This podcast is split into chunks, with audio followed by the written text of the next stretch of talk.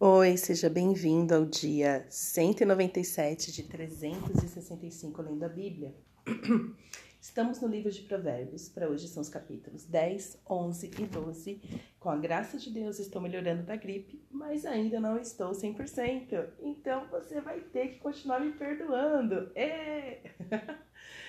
Ai, caso aconteça algo dentro deste áudio, como esses pigarros chatos. Mas o que eu quero conversar com você aqui está no capítulo 12 de Provérbios. É uma característica muito interessante é, do livro de Provérbios é que ele faz um contraste muito forte entre justo e ímpio. O que é uma pessoa justa? Biblicamente, é uma pessoa que teme o Senhor, é, um, é, é uma pessoa que pratica o bem conforme a lei de Deus, conforme a vontade de Deus, conforme é, o que Moisés deixa né, no Monte Sinai para o povo. Esta é uma pessoa justa. Só que Provérbios traz isso com mais profundidade, trazendo esse contraste tipo, olha, uma pessoa justa se comporta assim. Uma pessoa ímpia, ou seja, uma pessoa que não está debaixo da lei de Deus, quer dizer, não que todos nós estamos, tá, gente, debaixo da lei de Deus, deixa eu corrigir. Mas uma pessoa que ela não pratica o que Deus determinou que uma pessoa de bem deveria praticar, chama de ímpio, uma pessoa que não tem o temor do Senhor. Então ele deixa muito claro. É, tem pessoas, é, tem pessoas não. A cultura empurra a gente para um lugar de neutralidade. Um lugar de você não é nem isso, nem aquilo. E a gente tem que tomar cuidado com isso, porque não existe meio termo. Ou você é, ou você não é. Tanto que o próprio Deus diz: Eu gostaria que você fosse é, quente ou frio, porque o morno eu vomito da minha boca. Ele fala isso em Apocalipse. Deus fala isso. Porque tem pessoas que acham que dá para ficar em cima do muro. Ah, eu nem sou ruim e nem sou bom, então você não é nada, você é um chato de galocha. né? E o próprio Deus fala, ó, ou você tá comigo ou você tá sem mim. Você que tá achando que é morno, eu vomito da minha boca. Então a gente tem que tomar cuidado, porque culturalmente nós somos empurrados para este lugar. E até mesmo dentro da igreja, colocando os tons quentes, né? É, os líderes, os pastores, os padres, eles passam assim por este lugar de é, que eles têm que tomar muito cuidado de dois pesos, duas medidas, o politicamente correto, isso pode, é, aquilo não foi bem assim, né, que aconteceu, quando a Bíblia deixa muito claro, ou é ou não é, meu querido, ou é branco ou é preto, entende? E no capítulo 12, eu separei alguns versículos para a gente comentar aqui, que ele fala, ele versículo 1 diz assim: Quem ama a disciplina ama o conhecimento, mas que o, o que odeia a repreensão é tolo. Ponto. Simples assim. Então, é, quando você, tá? Isso é para você. Saiba sempre, quando, quando você lê a sua Bíblia, você tem que partir por uma autoanálise para que você saiba se você está sendo um tolo ou não. Porque talvez você esteja, porque a Bíblia, quando você lê a Bíblia, por isso que é tão escandaloso você ler sua Bíblia conversando com Jesus. Porque a Bíblia te disciplina, a Bíblia corrige os seus caminhos. Então, se você é o tipo de pessoa que ama disciplina, ama o conhecimento, né? Quem ama disciplina ama o conhecimento, ponto, é vírgula, né? É, e eu, eu lembro, e todos nós temos a rebeldia em nós, tá? Qual foi o pecado de Adão e Eva? É, a rebeldia, a raiz do pecado foi a rebeldia, e dali partiram todos os outros, tá? Então, eu, eu e você, como herdeiros de pecado, pecadores que somos, existe a rebeldia em nós. Existe. E o que que corrige um rebelde? A disciplina do Senhor. Então, quem ama a disciplina, ama o conhecimento. Porque o resultado, o fruto da disciplina é o conhecimento, é a maturidade. Por isso que a disciplina do Senhor é boa, porque a disciplina nos traz maturidade, nos traz resiliência, nos traz força. Veja uma criança, ó, é muito simples para você entender esse contexto. Quem ama disciplina ama conhecimento, mas o que odeia a repreensão é tolo. Né? Então, a, aquela pessoa que não pode ser repreendida, que não pode ser corrigida, e nananã, é uma pessoa tola. Um exemplo bem prático que na nossa geração, que dá pra gente ver isso a olho nu, é uma criança mimada, que teve tudo. Uma criança mimada que teve tudo, que nunca foi corrigida. E por quê? Porque quando ela é corrigida, conforme ela vai crescendo, ela vai ficando assim insuportável, porque ela não suporta ser corrigida. Ela completa 20 anos como uma criança de 7 anos, grande, insuportável, que não obedece regras, que não respeita o espaço do outro. É uma pessoa tola. Porque ela odeia repreensão, ela não sabe o que é ser repreendida, ela não sabe o que é se submeter a ordens, né? Então essa corrente aí da psicologia positiva que vem estragar, vem estragar o ser humano. E é, não é bíblico, não é bíblico, ok? Até porque biblicamente, a gente vai ler aqui em Provérbios, Deus manda você corrigir os seus filhos para que eles não fiquem loucos. Agora o passo quem ama a disciplina. Então, aí você pega uma outra criança, um outro jovem de 20 anos, que passou por muitos perrengues na sua vida. Né, que, que teve que batalhar, que teve que trabalhar desde cedo para trazer o pão, né, para ter o pão para comer a cada dia, que teve a ausência do pai ou a ausência da mãe, ou seja, uma pessoa que teve que ser forte desde sempre, que teve que aprender a se submeter desde sempre, que teve que é, ser corrigido pelas próprias circunstâncias da vida, pelas dores. É uma pessoa que amadurece muito mais cedo. É uma pessoa, inclusive, que se torna muito confiável. Não é toda pessoa que cresce é, em ambientes hostis que se torna uma pessoa perversa é, essas pessoas é a minoria. A maioria das pessoas que cresceram em situações difíceis, onde tiveram as suas emoções ali, conflitos enormes, que ela teve que superar muita coisa, tristeza, teve que engolir choro, teve que. Geralmente essas pessoas, elas são mais fortes e elas são mais sábias, porque elas sabem suportar a dor. Elas sabem vencer a dor. Eu trabalho com pessoas, então assim, é, e geralmente as pessoas com quem eu trabalho, muitas delas teve é, uma infância cor-de-rosa. Teve uma infância assim boa. Você fala assim, nossa, mas por que, que essa pessoa está penando tanto? Teve pais bons, teve uma educação boa, os pais com certeza deram melhor. Só que ela não aprendeu a ser resiliente, porque foi tão mimada, foi tão mimada, e agora na fase adulta está sofrendo porque não sabe o que é passar dor, não sabe o que é passar dificuldade. Foi tão poupado durante a sua vida que não sabe. Ao passo que aquela pessoa que hoje sim tem que superar traumas, tem que ressignificar algumas coisas na sua vida, para ela é até mais fácil, porque é uma pessoa forte. É uma pessoa que na hora que encara a dor, ela consegue vencer. Por quê? Porque ela fala assim, meu, eu já venci coisas piores antes, eu já matei outros Golias. É só mais um Golias para eu matar. Entende? Então, o verso 1 é: quem ama a disciplina, ama o conhecimento. Porque entende que a disciplina traz amadurecimento, traz o que ele precisa, traz recursos. É bom. É, então, só pra gente fechar. E, e por que, que eu tô falando de rebeldia? tô falando por mim. Uma pessoa muito rebelde. Eu era muito rebelde. Cheia de mim mesma, cheia de arrogância. Mas quando eu comecei a entender que a disciplina é algo bom, eu comecei a amar a disciplina. Falar, nossa Senhor, pode me disciplinar. Eu, eu amo a disciplina do Senhor e, na verdade, eu amo mesmo a disciplina do Senhor. Eu sofro, mas quando enche meu coração de o Senhor está me disciplinando, eu amo isso, porque eu sei que o Senhor está me fortalecendo nele, né, para que eu possa usufruir as bênçãos que Ele tem para mim.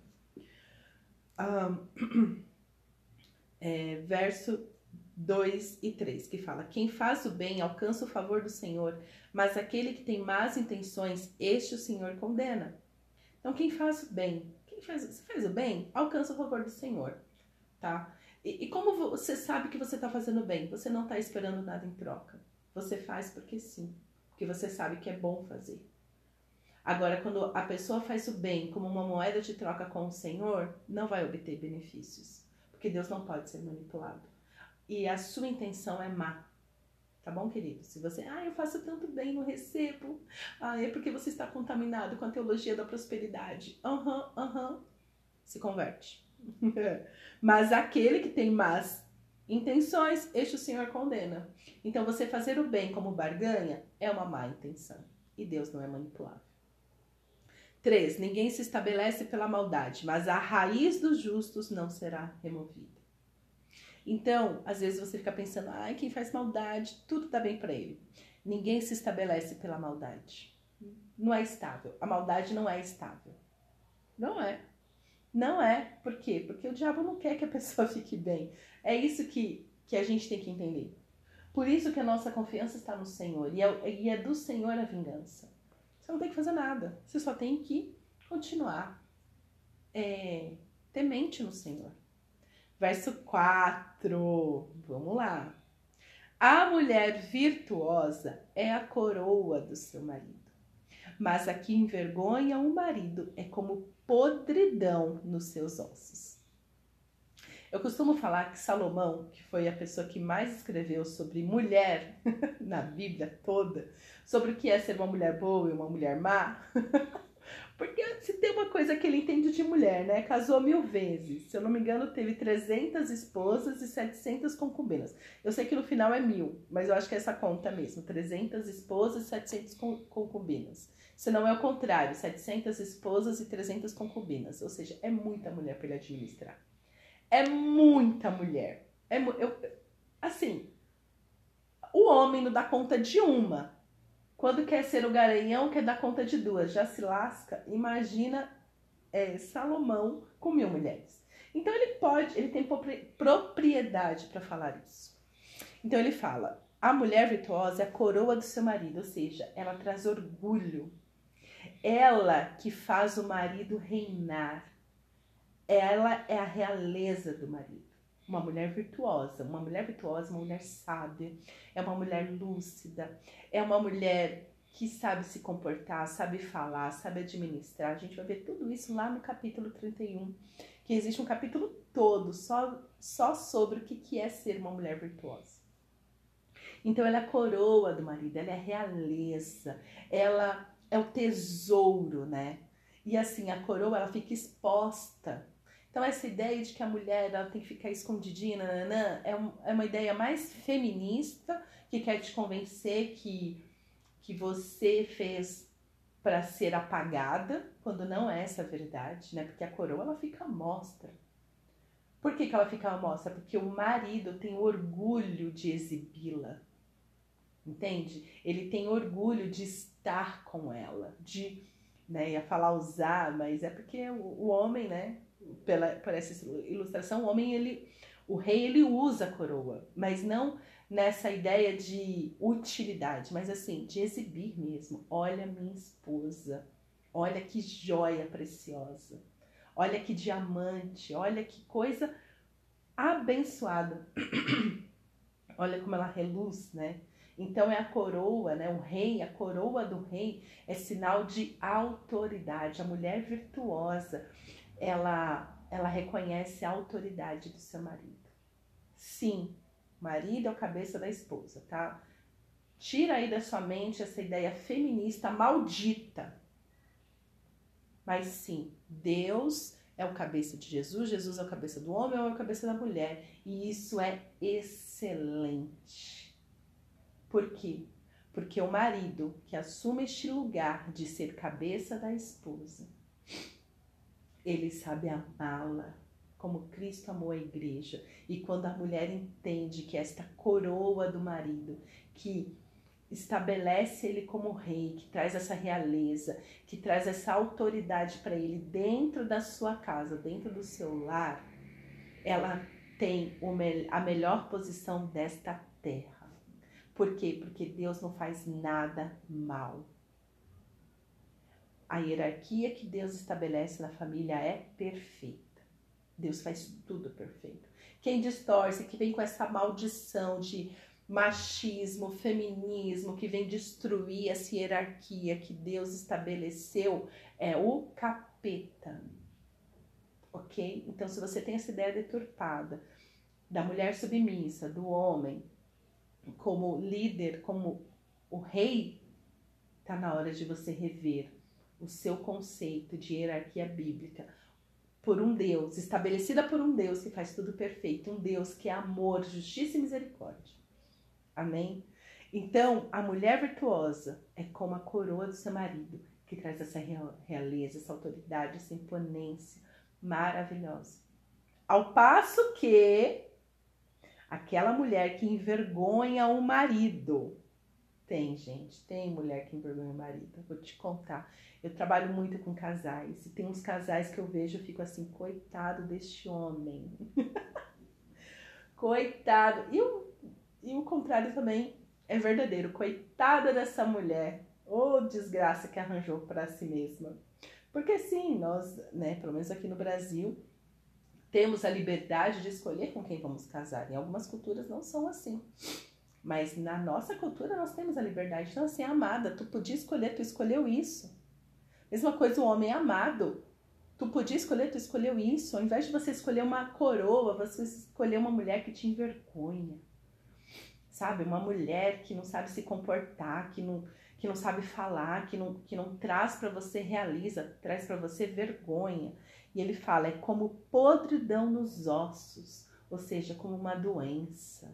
Vai apodrecendo, deixa o cara feio, deixa a família feia, os filhos tudo estropiado.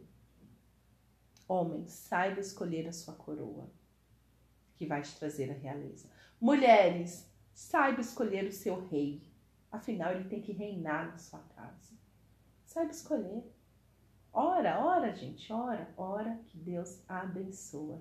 Amém? Tinha mais coisas para comentar, só que agora que eu olhei aqui no time, deu 17 minutos, né, Brasil? Mas é isso. E para finalizar, verso 25 do capítulo 12 que diz: a ansiedade no coração pode abater alguém, mas uma boa palavra traz alegria. Para esses tempos tão conflituosos, onde ter ansiedade virou moda, a gente vê que não é uma coisa de hoje. Salomão já falava sobre ansiedade. Então, não se deixe ficar abatido. Se alimente das palavras de Jesus, porque a melhor palavra que existe está em Jesus. É Jesus desta boa palavra que traz alegria. Busque se alimentar de boas palavras. Se você está se sentindo muito ansioso, vivendo aí, lutando contra a ansiedade, está na hora de você se alimentar mais das palavras de esperança. As palavras de fé e de esperança que Jesus profere, do que ficar aí conversando com seus monstros. Amém? Pai, obrigada pela tua palavra cheia de vida e de sabedoria que renova o nosso pensamento, que traz ânimo para a nossa alma. Eu quero te pedir, Senhor, em especial pelos casais, pelas famílias, aonde as esposas não estão sabendo ser esta coroa do marido, essa joia preciosa. E também pelos maridos que não estão sabendo reinar em suas casas, que não têm este papel do marido segundo o teu coração. Senhor, derrama graça e misericórdia sobre as famílias do nosso país, da nossa nação, do nosso mundo. A começar, Senhor, pela tua casa, pelas famílias cristãs. Derrama, Senhor, graça, misericórdia e correção para que essas famílias se convertam completamente a ti e viva segundo a tua hierarquia, que é boa, que é perfeita. Que as esposas entendam que ser a melhor, que ser a mulher virtuosa é um lugar de bênção, que os homens ser um lugar, ser um homem que ama suas esposas, que prover o melhor para sua família, é um lugar de bênção. Abençoa, Senhor, as famílias, para honra e glória do teu nome, é o que pedimos. Em nome de Jesus, amém.